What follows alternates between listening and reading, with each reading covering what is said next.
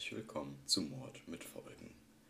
Heute gibt es etwas Besonderes, denn heute ist, wie ihr vermutlich wisst, Halloween. Heute werde ich eine Folge hochladen, die vor langer, langer Zeit schon mal online war, die ich aber wieder heruntergenommen habe, weil es mir etwas peinlich war. Ich habe nämlich vor Jahren einen Text geschrieben, eine Kurzgeschichte. Es geht um einen Jungen in der Welt von einem Killer-Clown. Der Text ist wirklich, wirklich alt und Jahre her und so auch die Folge. Aber heute kommt die Folge wieder online und ich wünsche euch viel Spaß mit meiner alten Geschichte und nehmt es mir nicht böse, aber die Tonqualität ist nicht top. Der Killer-Clown. Antonio lag angstvoll nach einem Gruselfilm im Bett. Hätte ich lieber nicht auf Julia gehört, dachte er. Julia, seine beste Freundin, liebte Gruselfilme. Heute schauten sie den Film Der Killer-Clown. Mitten in der Nacht musste Antonio aufs Klo. Es gewitterte draußen und das Klo war auf der anderen Seite des Hauses. Er packte seinen ganzen Mut zusammen und sagte zu sich, komm schon, den Killerclown gibt es doch gar nicht. Vorsichtig stand er auf und ging aus dem Zimmer. Plötzlich hielt ihm jemand ein Messer vor die Kehle. Er konnte kaum noch atmen. Eine Stimme sagte zu ihm, wenn dir dein Leben lieb ist, dann dreh dich jetzt nicht um. Das Messer fiel zu Boden und ein Sack wurde ihm über den Kopf gezogen. Am nächsten Morgen stand Julia auf. Guten Morgen, Antonio, hast du gut geschlafen? Doch keine Antwort kam. Sie ging aus dem Zimmer und stolperte über etwas. Es war ein Messer voller Blut. Sofort fiel sie in Ohnmacht, während Antonio in eine Höhle verschleppt wurde.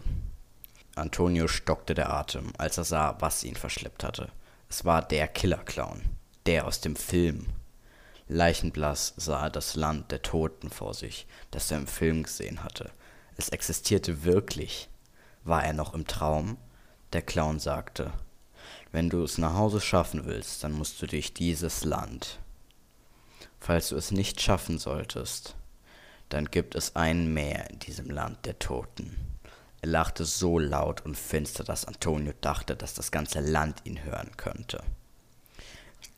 Noch bevor er etwas sagen konnte, war der Clown schon verschwunden.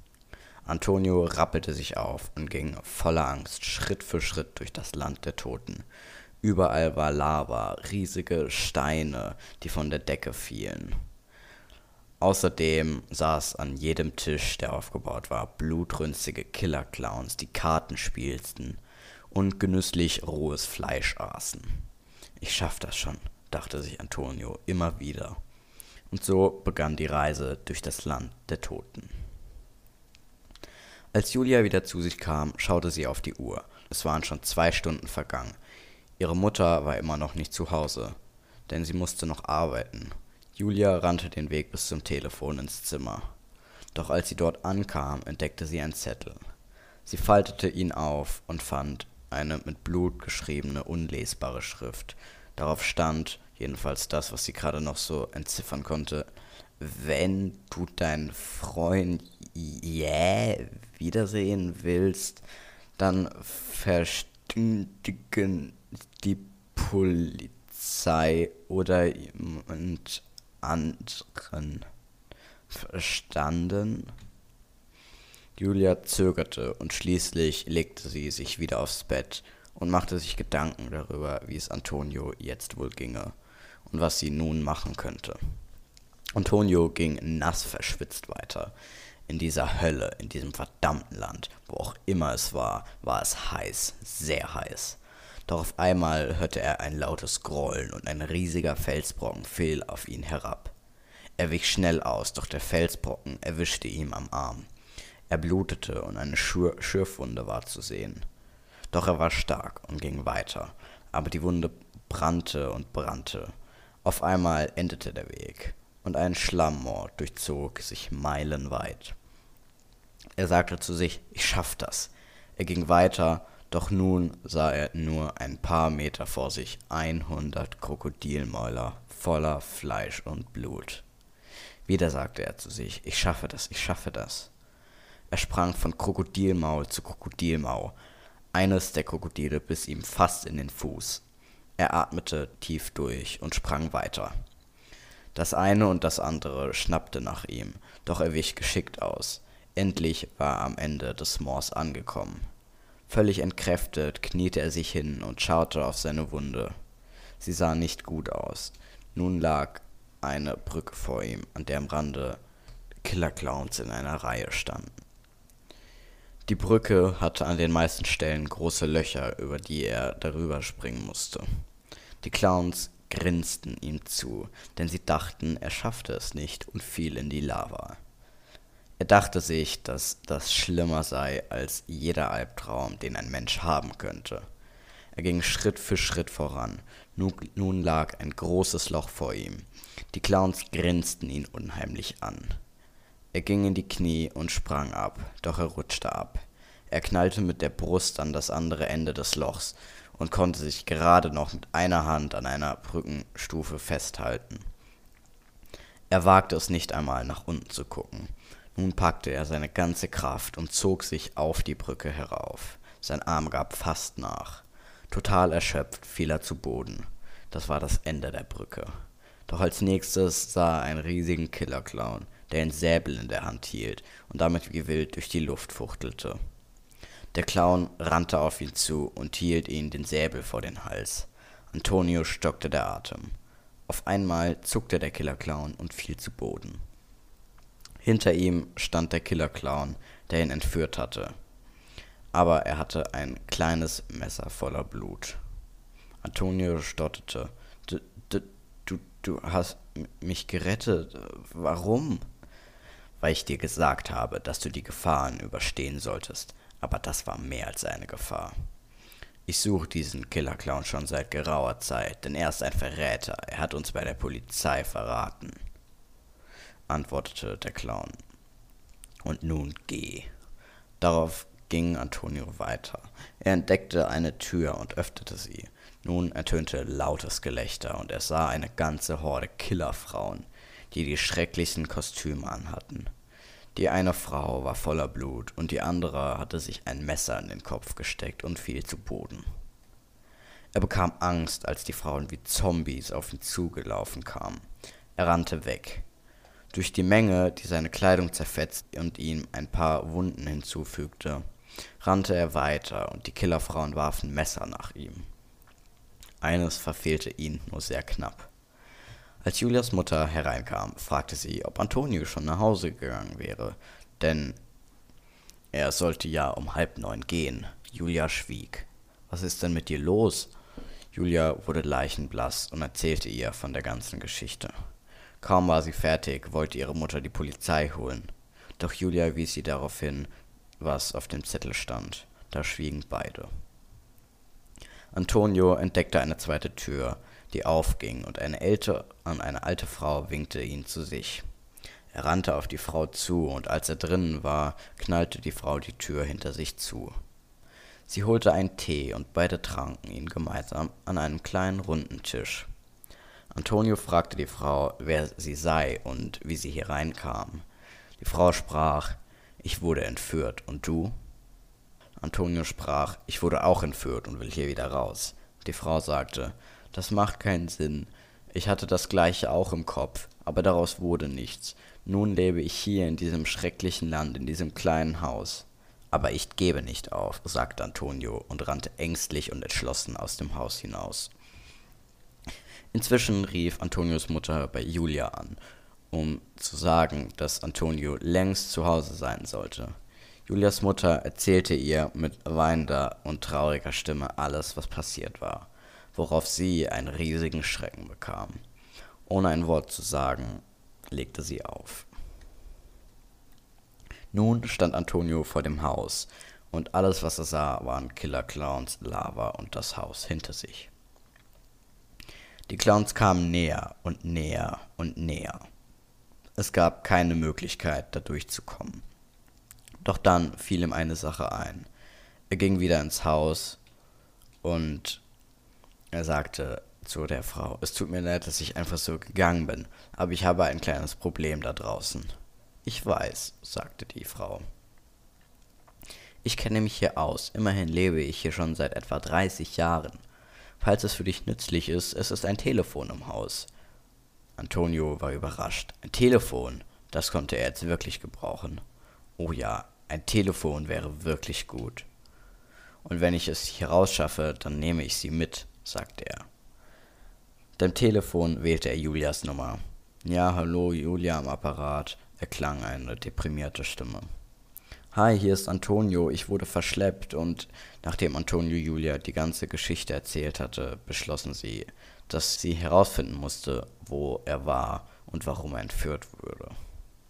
Dann konnten sie ihm vielleicht helfen. Es hatte keinen Sinn. Er musste raus aus diesem Land und einen Ausgang aus diesem Land finden, wo auch immer er war. Also nahm er zur Sicherheit drei Messer und ein bisschen Pfefferspray mit. Als er aus dem Haus ging, so war er immerhin bewaffnet, falls es zu einem Kampf oder ähnlichem kommen sollte, was er natürlich nicht hoffte. Mittlerweile hatten sich die Anzahl an den gruseligen Killer-Clowns verringert und die aggressiven Killer-Frauen waren endlich außer Sichtweite. Er ging weiter durch das Land und wich noch ein, so einigen gruseligen Gestalten aus. Es kam ihm so vor, als wäre er in einer unendlichen Wüste aus Killer-Clowns, die alle nur darauf warteten, dass er endlich stirbt. Aber ihn nicht selbst töten wollen, da das wahrscheinlich nicht so viel Spaß machen würde. Aber immerhin, es war jetzt ruhig. Es waren keine Krokodile oder keine Brücke, es war einfach nur Land. Julia schaute auf ihre Uhr. Es war nun zehn Stunden her, dass Antonio verschwunden ist, war als sie im Radio etwas hörte, das ihr einen riesigen Schrecken einjagte. Antonio war nicht der Einzige, der entführt wurde. Nach und nach wurden immer mehr Kinder entführt und Tage später irgendwo im Wald tot wiedergefunden. Sie hatten Verbrennungswunden, Schnitte und Bisse, die nach der Rechtsmedizin, Rechtsmedizin zu folgen Krokodilbisse sein könnten. Die Eltern der Kinder hatten nichts gemeldet, da sie Angst hatten, dass ihrem Kind etwas passieren könnte. Mittlerweile waren über 20 Kinder verschwunden und 14 davon wieder tot aufgefunden worden.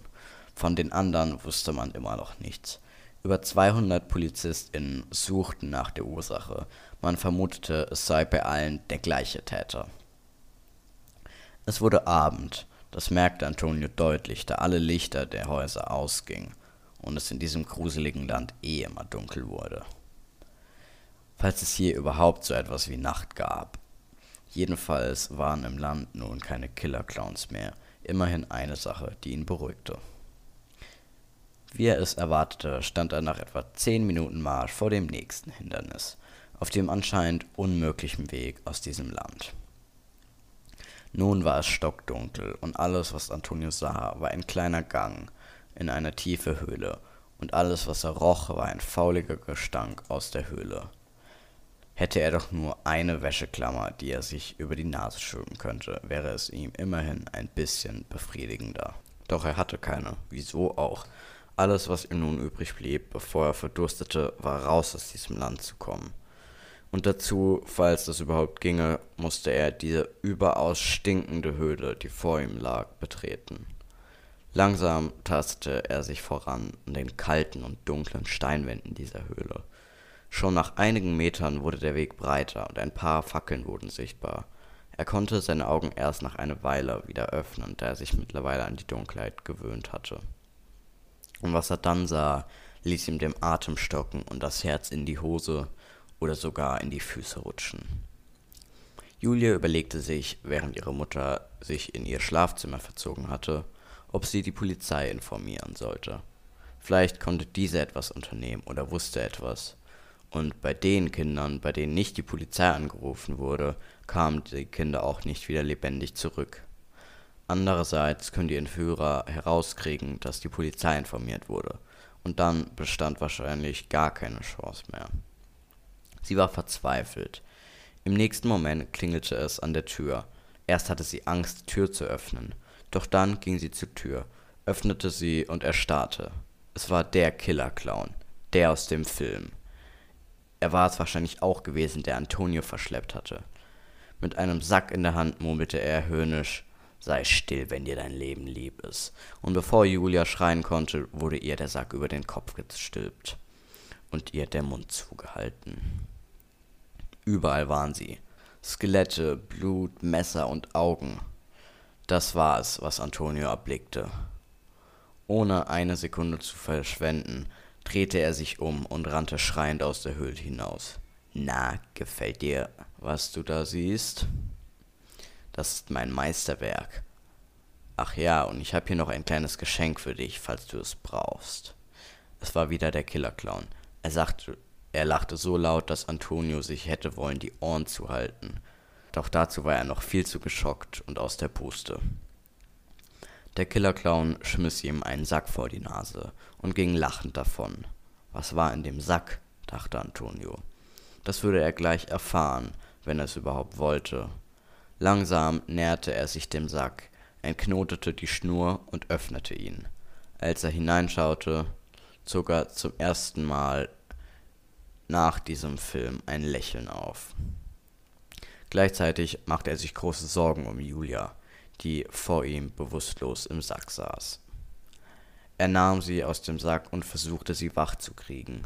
Doch das dauerte eine ganze Weile. Mittlerweile war es mitten in der Nacht. Naja, so sah es jedenfalls aus. Julia schlug die Augen auf, erblickte Antonio und war überaus glücklich, ihn wieder lebendig und einigermaßen gesund wiederzusehen.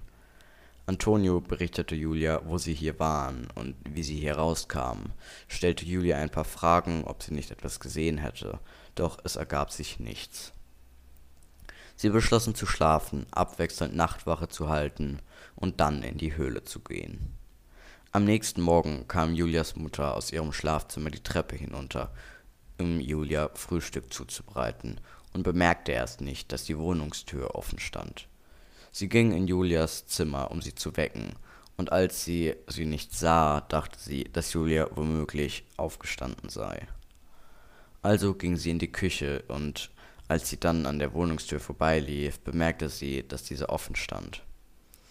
Als sie mit besorgtem Gesicht dann auch über etwas stolperte, das sich als ein Messer voller Blut erwies, konnte sie sich gerade noch auf den Beinen halten.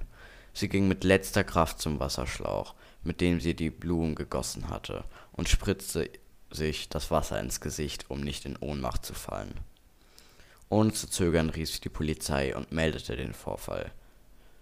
Wenn wer etwas unternehmen könnte, dann die Polizei, dachte sie. Endlich wurde es heller im Reich der Killerclowns. Antonio und Julia hatten die Nacht überstanden und machten sich jetzt, bevor die Clowns kamen, auf den Weg in die Höhle wie sie es besprochen hatten. Als sie zu dem Platz kamen, an dem Antonio vorher umgedreht war, warnte Antonio Julia, und sie gingen beide schleichend leise und trotzdem so schnell wie möglich durch den Raum. Antonio wurde beim Anblick der ganzen Skelette übel, doch Julia schien das nichts auszumachen. Sie dachte wohl, ob das, was hier stand oder lag, ihrem Horrorfilm ähnelte. Endlich waren sie am Ende des Raums angekommen und hatten nun eine große Schlucht vor sich. Bevor Antonio überlegen konnte, wie sie hier über diese kommen könnten, brach er in sie hinein. Sie legten einmal eine kleine Verschnaufspause ein, um wieder klar denken zu können, auch wenn das schwer war, halb am Verdursten und Verhungern. Zum Glück entdeckten sie ein paar Bretter, die einigermaßen stabil waren Sie versuchten sich eine kleine Brücke zu bauen, doch das gelang nicht ganz, denn die Brücke ging nur bis zur Hälfte der Schlucht. Sie hatten vor, ein Stück herunterzuklettern, denn dort wurde die Schlucht schmaler und sie könnten da die Brücke bauen und dann am Ende wieder hinaufklettern. Das versuchten sie jedenfalls. Antonio kletterte langsam die Schlucht hinab, dauerhaft hoffend, dass er nicht hinabstürzte. Als er angekommen war, reichte Julia ihm die Holzbretter herunter. Er baute so gut wie es ging eine Brücke, die einigermaßen stabil war, über die sie laufen konnten. Langsam kletterte nun auch Julia den Schacht hinunter. Auf einmal löste sich der Stein, an dem Julia sich festhielt, und sie hing nur noch mit einer Hand an, den, an dem Felsen. Hilfe! schrie sie. Antonio war geschockt und versuchte Julia, zu Julia hochzuklettern, Doch wenn sie dort noch einen Stein löste, dann war alles. Trotzdem, er musste Julia helfen, also kletterte er zu ihr, ihr hinauf und half ihr wieder Halt zu finden. Danke, Antonio, sagte Julia völlig erschöpft und atemlos. Sie gingen über die Brücke und liefen tiefer in die Höhle hinein. Auf einmal war der Gang zu Ende und eine Leiter kam zum Vorschein. Als sie nach oben schauten, verzogen sich ihre Gesichter zu einem großen Lächeln. Es war ein Gully. Dieses geheimnisvolle Land war in der Kanalisation und sie waren frei. Trotzdem, eine Woche später war alles geregelt und die Polizei hatte alle Killer-Clowns verhaftet.